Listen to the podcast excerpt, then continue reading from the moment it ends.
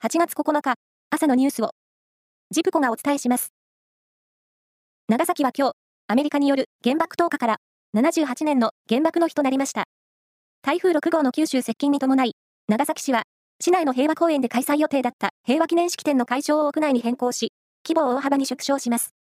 式典には、被爆者代表が出席して、平和への誓いを読み上げます。日本大学は、覚醒剤と大麻を所持したとして、アメリカンフットボール部の部員が逮捕された事件を受けて、昨日記者会見を開き、林真理子理事長が謝罪しました。先月6日に寮内で大麻のような不審物を見つけてから、警視庁への通報が12日後になったことについて、大学幹部は反省を求め、実施させるのが大学の責務だと考えたと説明。林理事長は、適切な対応だったとして、隠蔽とは一切思ってないという認識を示しました。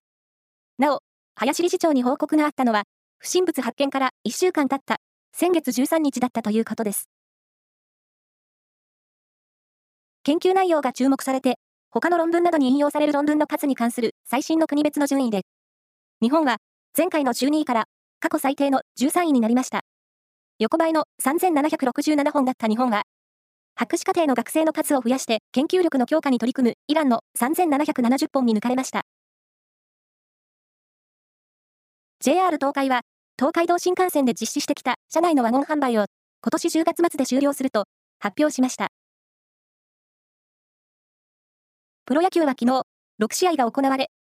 中日は DNA と対戦して4対7で敗れました。その他の試合は、ヤクルト、阪神、オリックス、西武、楽天が勝ちました。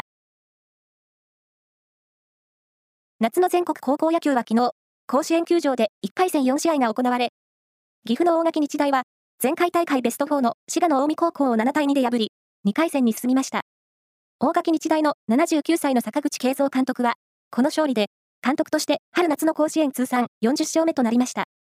その他の試合では、岩手の花巻東が山口の海工場を4対1で下し、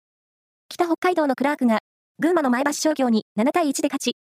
岡山山陽が日大山形に9対2で勝ちました。以上です。